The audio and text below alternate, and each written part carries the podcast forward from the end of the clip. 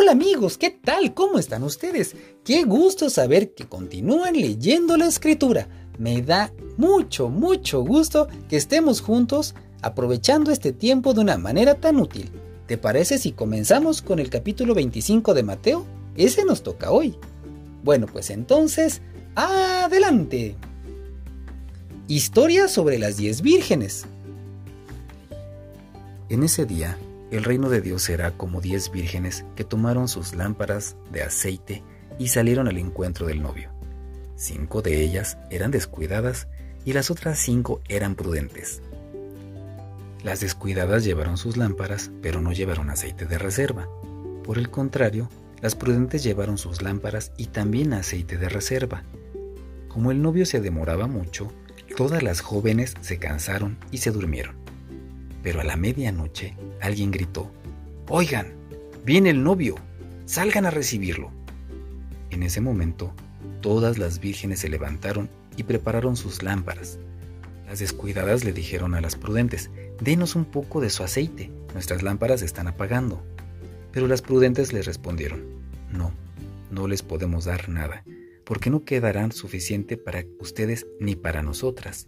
Más bien, vayan a los vendedores de aceite y compren para ustedes. Ya se iban cuando llegó el novio y las jovencitas que estaban listas entraron a la boda con él. Luego, alguien le echó seguro a la puerta. Después llegaron las otras vírgenes diciendo, Señor, Señor, ábrenos la puerta. Pero él les contestó, la verdad es que yo no las conozco. Así que estén listos porque ustedes no saben el día ni la hora en que vendrá el Hijo del Hombre. Historia de los tres siervos. El reino de Dios era como un hombre que se iba de viaje. Antes de irse, llamó a sus siervos y los dejó encargados de administrar su fortuna. A uno de ellos le dio cinco mil monedas, al segundo le dio dos mil y al otro mil. A cada uno le dio una parte de acuerdo con lo que le era posible tomar a su cargo. Después se fue de viaje. Inmediatamente, el que había recibido las cinco mil monedas comenzó a invertir el dinero y ganó otras cinco mil. Asimismo, el que recibió dos mil monedas ganó otras dos mil. Pero el que recibió mil se fue, hizo un hueco en el suelo y escondió el dinero de su patrón.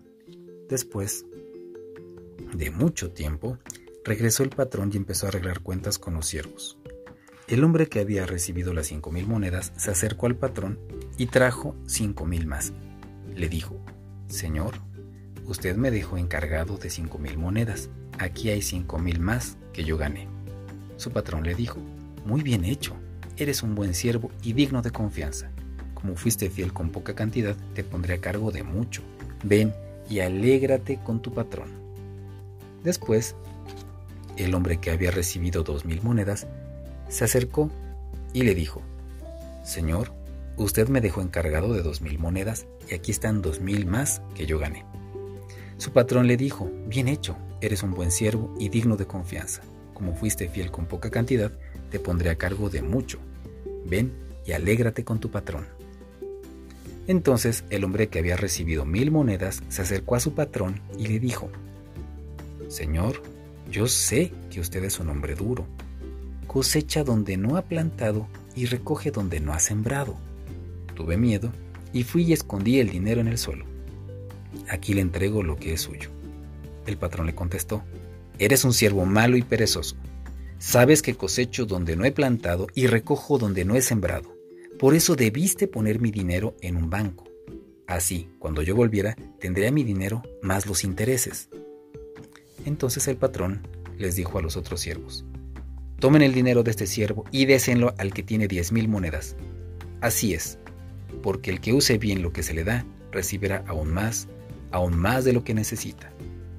Pero al que no lo haga, se le quitará todo lo que tiene. Y les dijo a los otros siervos, echen a este siervo inútil afuera, a la oscuridad donde la gente llora y cruje los dientes. El Hijo del Hombre juzgará a todos.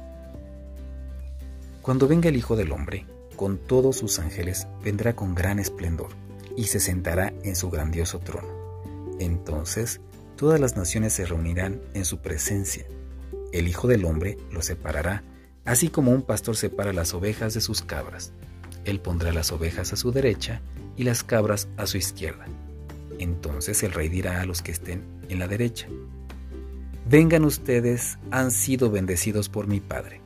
Reciban el reino que ha sido preparado para ustedes desde el comienzo del mundo, porque tuve hambre y ustedes me dieron de comer, tuve sed y me dieron de beber, fui extranjero y me hospedaron.